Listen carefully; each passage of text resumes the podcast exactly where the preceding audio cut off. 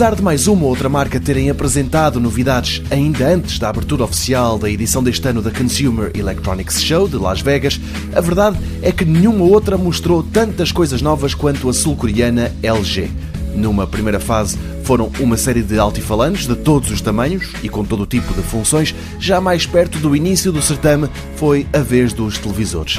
E as novidades andam quase todas à volta das novas palavras de ordem da indústria. Coisas como 8K, HDR, High Frame Rate, que se pode traduzir como alta velocidade de varrimento, 240 Hz, e depois dois novos standards desenvolvidos pela Dolby, o Vision e o Atmos. Assim, o que a LG tem na manga são uma série de novos televisores equipados com nova e velha tecnologia. Por exemplo, os OLED vão ser compatíveis com o HDR e a HFR. Vai ser assim nas séries W8, E8, C8 e B8.